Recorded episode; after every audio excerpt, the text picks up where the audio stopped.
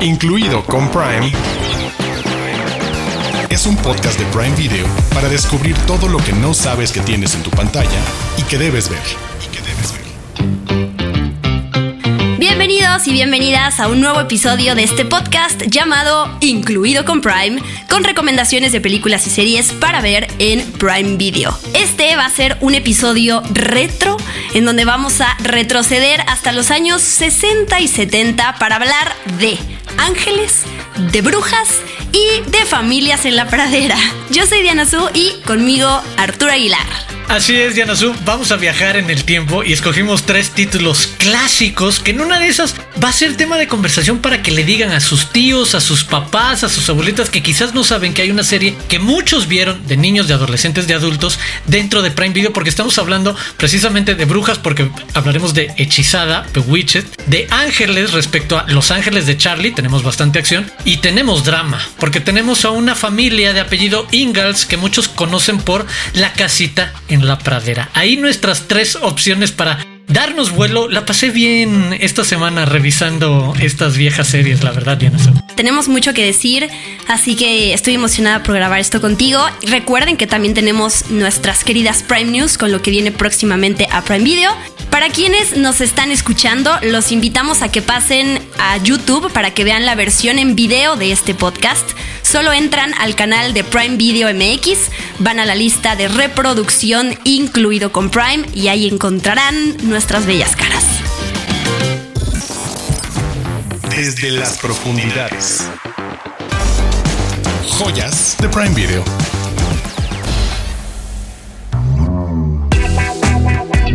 Como ya lo dijimos en la intro de este episodio, vamos platicar de tres recomendaciones de series súper clásicas de los años 60 y 70 que quizás algunos de ustedes ya las vieron y otros las van a descubrir apenas gracias a que ya están en el catálogo de Prime Video, así que me emociona mucho que se emocionen con Hay mucha nostalgia. Mucha nostalgia. Hay mucha nostalgia y hay una en particular que sé que va a traer más nostalgia para. Además son de eh, géneros completamente distintos, así que seguro van a querer ver alguna.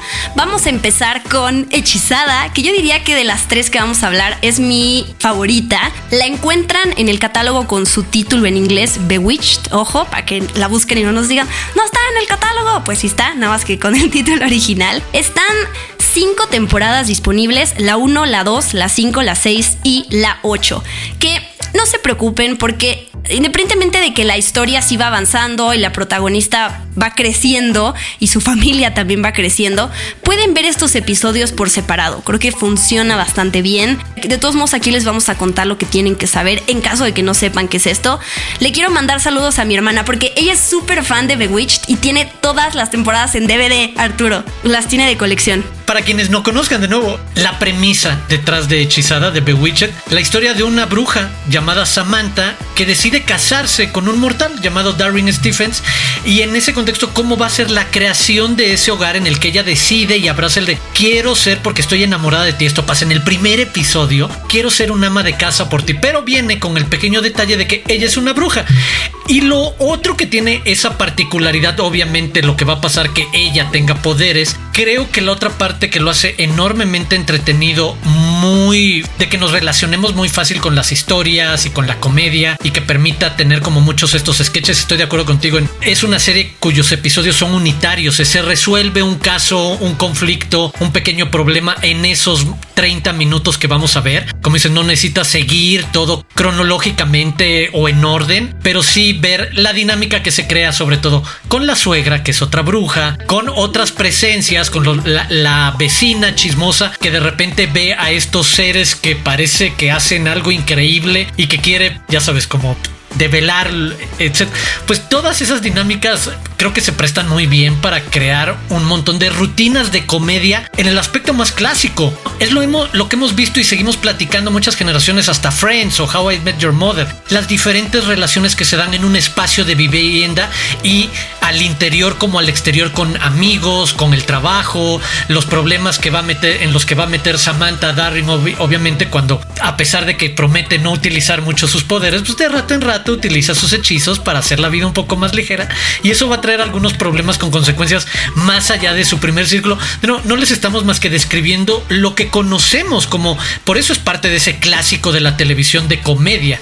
Tiene la misma estructura, la misma presentación de cómo funciona y por qué son entretenidos e independientes cada uno de estos episodios, pero que tiene ese twist muy particular de pues, la conformación de una familia donde ella es una bruja guapísima, simpática, que parece joven, pero ya tiene más de 100 años y no envejece. Me gusta mucho también, hechizada. Estoy con tu hermana. Si ustedes vieron WandaVision, eh, recordarán que los episodios, sobre todo de la primera parte de esa serie, le hacen homenaje a varias series, ¿no? Y conforme van avanzando las décadas, pues vemos series más recientes. Pero uno de de las referencias que toman es precisamente Hechizada. Y de hecho, en la intro, en donde en, esa serie sale Elizabeth Olsen como Scarlet Witch montada en una em, escoba mágica, voladora más bien, justo le hace homenaje a esta serie, por si se preguntaban, pues ahora ya la pueden ver acá. Y a mí me, pues es, interesante e importante recordar el contexto en el que se estrenó originalmente, porque en ese momento la gente, la audiencia quería ver otro tipo de retrato de las familias americanas o estadounidenses, ¿no? Los Locos Adams y la familia Monster son otras de las series de, fantasía que empezaron a, a volverse mucho más importantes en esa época y ahí es donde entra hechizada, ¿no? La gente ya estaba harta de ver el retrato clásico familiar y entonces por eso se hizo tan popular. Y pues también por la increíble actuación y el carisma de Elizabeth Montgomery, que es quien interpreta a la brujita eh, principal de la serie, que pues ella tiene este movimiento de la nariz que es súper icónico, que es así, si nos están viendo en video, es... Mm, bueno, no, es más, más o menos como... Mira, lo practiqué mucho en el espejo y parezco un ratón más que una bruja, pero. En serio, tienen que ir a YouTube a ver esto, por favor. Si nada más están escuchando el podcast, este es el momento de hacer la transición a YouTube. Exacto. Y fíjate, Arturo, que ese movimiento de la nariz tan icónico eh, surgió a partir de un accidente, porque el, director de la serie fue uno de los esposos que, eh, de, esta actriz en la vida real. Y cuando grabaron en, en una plática que tenían, de repente ella hizo ese movimiento de la nariz, ni se dio cuenta y él le dijo. ¿qué acabas de hacer? ¡Wow! Hay que utilizar eso. Y ella dijo, ¿qué, ¿qué, acabo de hacer? Y de ahí a partir, a partir de eso salió este movimiento clásico que significa que ella acaba de hacer magia, ¿no? Y pues yo a la fecha lo hago y siento que algo va a pasar, así algo se va a mover. Todavía no pasa, pero no pierdo las, las esperanzas. No, y me, y me encanta, lo señalaste, detrás hay mucho mensaje cuando nos damos chance de analizar el contexto en el que se dan estas series. Es, creo que de nuevo a la distancia sería muy fácil también criticar o cuestionar el personaje femenino que decide ser solamente un ama de casa. Es el de, ojo, en su momento está hablando mucho más de diversidad, de un ser distinto al ser humano con el que está bien que hagas una familia. Pero disfrazado porque los códigos sociales del momento no permitían que fuera otro tipo de pareja, como ahorita podemos ver en un montón de, este, de series parejas del mismo sexo birraciales, etcétera. Este es un guiño muy disfrazado a alguien que se asume desde el principio, soy un ser distinto, soy un ser distinto a un ser humano. Y me parece que de repente podemos perder a la distancia en qué momento llegan estas series y por qué tienen algo más que ser también muy entretenidas a la distancia y no verlas desde donde estamos parados hoy en día que podría ser de, ¿cómo? Pero si esta bruja que es súper poderosa y podría ser independiente, ¿por qué quiere ser ama de casa de este medio simplón este humano es el de no, se mueve por otra parte y porque también es el, el sueño en este caso de esta bruja de tener una vida terrenal humana, de tener una vida de ama de casa, le hace ilusión en el primer episodio decorar y, ir a pesar de que lo hacen unos cuantos segundos de después decir, bueno, pues esto ahora lo haremos como los humanos, a lo largo de varios años iremos trabajando, comprando cosas y decorando nuestra casa. Sí, quizás sí hoy en día digo, salió una película de hechizada con Nicole Kidman y Will Ferrell que yo no fui muy fan, pero bueno, siento que esto que mencionas del ama de casa son de ese tipo de actualizaciones que se harían hoy en día si se hiciera la serie, ¿no? Porque en el primer episodio el, el esposo de ella le dice, tu rol es ser una buena ama de casa y aprender a cocinar, y cuando yo vi eso dije, ¡Ah! Dios bendito, ¿qué es esto, no? Pero bueno, es, es parte de, de recordar en el contexto en el que sale. Y yo aquí les van dos datos más de esta serie. Elizabeth Montgomery, la protagonista, es una Nepo Baby, porque es hija del actor, director y productor Robert Montgomery. Pero bueno, independientemente de esa descendencia, sí, de la que tiene ella, ella se hizo su propio nombre, ¿no? Esta serie es con la que la gente la relaciona. Murió súper joven, tristemente. Y mm, otro dato es, este actor, ah, quizás sepan o habrán visto que eh, quien interpreta a su esposo inicialmente es Dick York, que estuvo en las primeras cinco temporadas y después se fue y lo cambiaron por alguien más. Y yo siempre me quedé con esa, pues con esa duda de por qué se fue, ¿no? Se cansó, ya no le pagaban bien. Y no, es, es, una, es una historia triste porque de repente le empezó a dar mm, dolores severos de espalda en el set. Y entonces tan, tan grave fue que una vez lo llevaron al hospital de emergencia y a partir de eso ya no pudo continuar en el programa. se me hizo muy triste, pero esa es la realidad, amigos, para que sepan por qué se fue. No quiso abandonar el show más que por algo de salud. A la siguiente recomendación. Eh, nos pasamos de la magia y las brujas a las detectives y a espías y a crimen, porque tenemos que hablar de Los Ángeles de Charlie. Encontrarán el catálogo como Charlie's Angels. Recuerden, cuando algo no encuentran, intenten como en diferentes idiomas y seguro les van a aparecer ahí. Están disponibles cuatro temporadas de esta serie. Y pues ya que tú estás presentando de qué se trata, vas. 97 episodios que siguen las aventuras contra el crimen de tres mujeres que trabajan en una agencia de detectives privados en Los Ángeles, California, protagonizada por Kate Jackson, Farrah Fawcett y Jakeslyn Smith. Tres rostros, tres iconos, vamos, el perfil, los créditos de entrada, esa foto icónica en donde están los perfiles de ellos se convirtió durante años y años en una foto que millones de amigas han reproducido en todo tipo de, de momentos. Y ahorita que platicamos de cómo se pueden ver a la distancia estos retratos, estas historias y series, esta sí es la super serie de acción, de empoderamiento, muy adelantada a sus tiempos, porque cuando vean la introducción, la secuencia inicial, van a ver precisamente cómo explican que el reclutamiento es que después de que encuentran a estas tres maravillosas y muy profesionales mujeres que quieren hacer algo con la justicia y la sociedad, cuando ya logran ser oficiales de policía, pues les ponen unos trabajos como súper básicos, ayudar a los niños a cruzar la, la, calle o hacer cosas burocráticas en la oficina.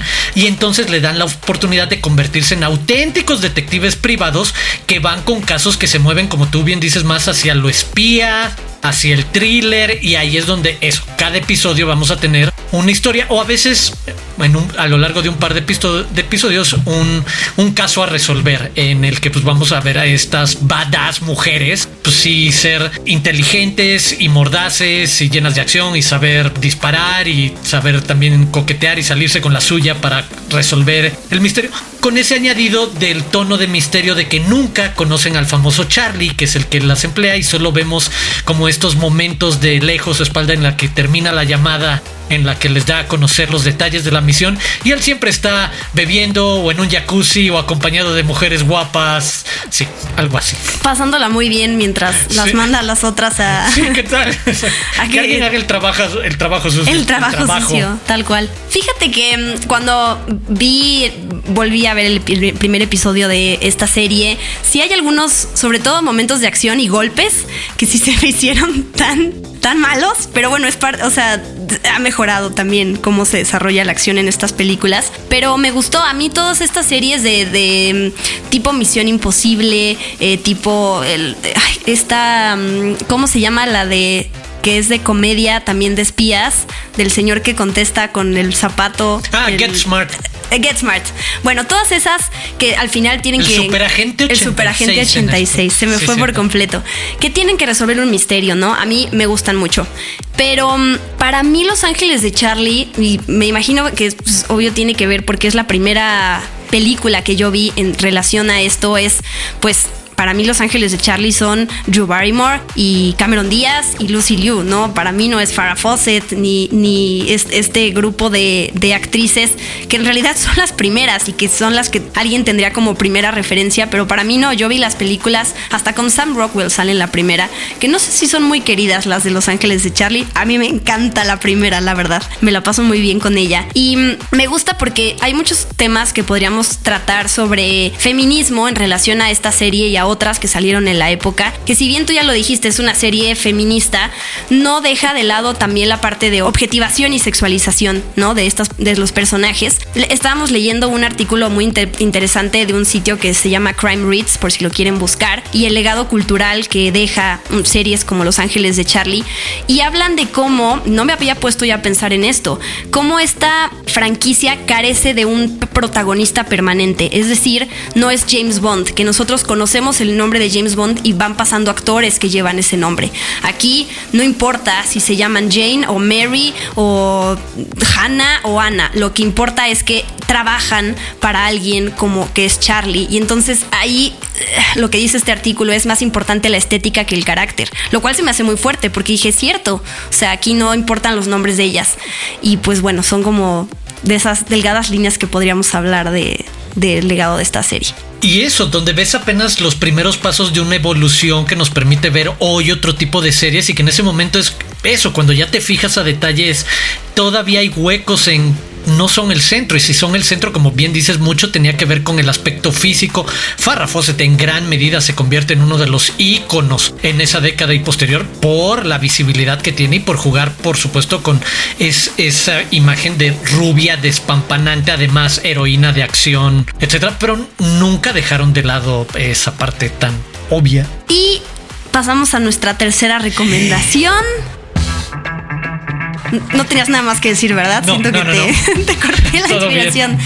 Nuestra tercera recomendación, otro género completamente que es, no solo es un drama, sino es un dramón, así una tragedia de cómo es posible que estos personajes sigan teniendo fe y esperanza en el mundo si les pasan de todo. La verdad, eh, yo llegué a ver esta serie, mi papá me la puso, me puso varios episodios por separado y me gustaba mucho, pero ahora que la veo desde afuera, sí digo, y me puse a buscar en en internet, ¿no? Como los momentos más tristes de esta serie. Y había mucha gente que pone, es que yo lloraba en cada episodio, porque sí. Y me estoy refiriendo a Little House on the Prairie, que es la casita de la pradera, o como yo la conocí, la familia Ingalls. Me encanta porque es eso, quizás uno de los primeros dramones telenovelescos en formato de serie, que sabemos que por nuestra tradición cultural en México, el resto, veíamos a nuestras mamás, veíamos esos productos, pero en formato serie no los teníamos. Para ti, para mí, como generación que creció entre los 80 y 90, fueron también los que aparecían como una alternativa en la televisión abierta. Y era eso, cuando piensas mucho, fue parte de un colectivo grupo de series y caricaturas que eran súper dramáticas, intensas. O sea, cuando pensamos en los Remy, por ejemplo, era el de a llorar en cada episodio y la familia Ingalls en verdad no dejaba de cumplir al respecto en eso. Remontémonos a la lejana década de 1870 a los 90, o sea, hace 150 años. Eh, y eso, las penurias de la vida cotidiana de una familia. Lo otro que también hemos visto en un montón de series y que es el centro es, vamos a acompañar a una familia que empieza un momento de vida y vamos a acompañar a tres hijas pequeñas que además encontrándolos en edades muy pequeñas, entre los 7 y los 2 años, 8, 9 a lo mucho, puede ser que tenga Laura, ver crecer y ver los cambios y ver se convierte en un coming of age como serie con unos personajes súper entrañables, pero que no por eso no van a dejar de enfrentar cosas dramáticas y difíciles y de, oye, qué difícil era la vida en la pradera, o sea, cuando era como súper básica, sí la pasaban jodido, no se me puede ocurrir otra palabra, y la serie no escatimaba en ponernos en una situación dramática, emotiva, sensible, en la que podías, no, tener a la distancia y también entendiendo que las series no son para educarnos, pero una educación emocional sobre tragedias o luto o pérdida o nuevas cosas porque les pasaban de todo. Y al final son esas series, nueve temporadas en las que vamos a, ver a una niña literal convertirse en adulto y mucho más y la familia se convierten en grandes historias que nos permiten ver un montón de momentos increíbles y diversos en los que sí, eh, esa conexión empática nos hace sentir cosas únicas. Sí. Pero además sabes que ahorita que mencionas la cantidad de temporadas que son y cómo los actores crecieron, pues también quienes llegaron a ver la serie en, mientras estaba emitiendo, también como audiencia creces con ellos. Y siento que cuando termina una serie así, si, si, bien cuando termina una serie que te gusta mucho o una película te queda un vacío, pero con una serie así que acompañaste tantas temporadas, a una familia, te, te, sientes parte de esa familia, entonces sí te queda el ok, pero no, no me pueden dejar sin saber qué va a pasar con estos personajes. Yo... E, ese es el punto más importante, exacto, de toda la nostalgia que hoy vivimos de cosas así. Cosas que fueron tan importantes y nos acompañaron por tantos años en una etapa tan especial como puede ser nuestra infancia, adolescencia es eso, nos quedamos durante las siguientes décadas pidiendo el de no me puedes dejar así y por eso hoy aplaudimos y acaparamos cualquier idea de secuela, precuela que nos pueda permitir cerrar un poco más cualquiera de estos universos que en algún momento fueron nuestras familias. Estoy completamente de acuerdo. Y no solo cerrar, saber que están bien, o sea, saber que están vivos, aunque no existan, ¿no? Saber que están en una pradera en algún lugar y que viven bien. A mí me interesa saber eso, aunque el final de la serie haya sido por otro rumbo Estuve, aquí te van algunos de los momentos más trágicos de la serie, sin decir qué personajes, para no spoilearle a nadie, pero hay un momento en donde un personaje se cae a un pozo y entonces ahí está todo el pueblo ayudando a, sacar a ese personaje y se derrumba la mina de, ese pozo. Hay un incendio, creo que este es el más fuerte. Se incendia la escuela para ciegos en un episodio. En otro, un personaje muere frente a, sus papás. En otro, un personaje se ahoga en otro un personaje recibe una paliza de unos borrachos, o sea, así, hay, así alguien se queda ciego, ahí, así va pasando en la serie, pero no les digo esto para que no la vean y no se depriman, sino a mí lo que me queda, y ese es como el, el sabor de boca que tengo de una serie como esta, que mi papá me la puso, es que el papá siempre hace lo que sea por su familia, y es, es, es justo lo que mi papá también me la quiso poner por ese lado de, pues yo veo a ese papá, ¿no? En, en mi vida real que hace todo porque su familia salga adelante, aunque sea sacrificar lo más valioso que él tiene y que dar todo porque sus hijas sigan aprendiendo y sigan estudiando y desconfiar de, de quienes se enamoran porque no quieren que les rompa el corazón y ese tipo de cosas. Entonces sí es una serie muy trágica para que saquen los Kleenex y lloren, pero pues, está bien también porque así es la vida. Sí, eso, poner, poner ahí cosas que pasan en la vida y que se tocan ahí sin, exacto, sin filtros exagerados, solo como suceden. Así es. Entonces, recapitulación de las recomendaciones que les acabamos de hacer. Hechizada, que encuentran como Bewitched. Los Ángeles de Charlie, que encuentran como Charlie's Angels. Y La Casita de la Pradera, que también encuentran como Little House on the Prairie. Prime News. Noticias calientitas de Prime Video. Para los amantes de los thrillers psicológicos, el 21 de abril se estrena Dead Ringers, nueva versión del clásico de David Cronenberg de 1988. En esta serie veremos a Rachel Weisz interpretando a las gemelas ginecólogas Beverly y Elliot Mantle, que lo comparten todo, drogas, amantes y un deseo inquebrantable de hacer lo que sea necesario, incluso sobrepasar los límites de la ética médica en un esfuerzo por desafiar las prácticas anticuadas y llevar la atención sanitaria de la mujer a un primer plano. Muy pronto les compartiremos más información sobre este gran estreno. Estamos muy contentos porque en los próximos días se estrenan en Prime Video dos de los títulos que están nominados a Mejor Película en los próximos premios de la Academia. Todo en todas partes al mismo tiempo que estará disponible en el servicio a partir de este 24 de febrero y El Triángulo de la Tristeza que estrena el 2 de marzo, justo a tiempo para armar sus quinielas. Tras el éxito de la primera temporada, Prime Video y Comedy Central comenzaron el rodaje de la segunda temporada de Harina, la serie inspirada en el sketch viral homónimo de Backdoor. Harina, Perico, Rezos y Muerte volverá a contar con Memo Villegas y Verónica Bravo en los papeles principales y será grabada totalmente en México bajo la dirección de Chava Espinosa. Incluido con Prime, es un podcast de Prime Video. Hemos llegado al final de este episodio retro. Muchísimas gracias por vernos y por escucharnos.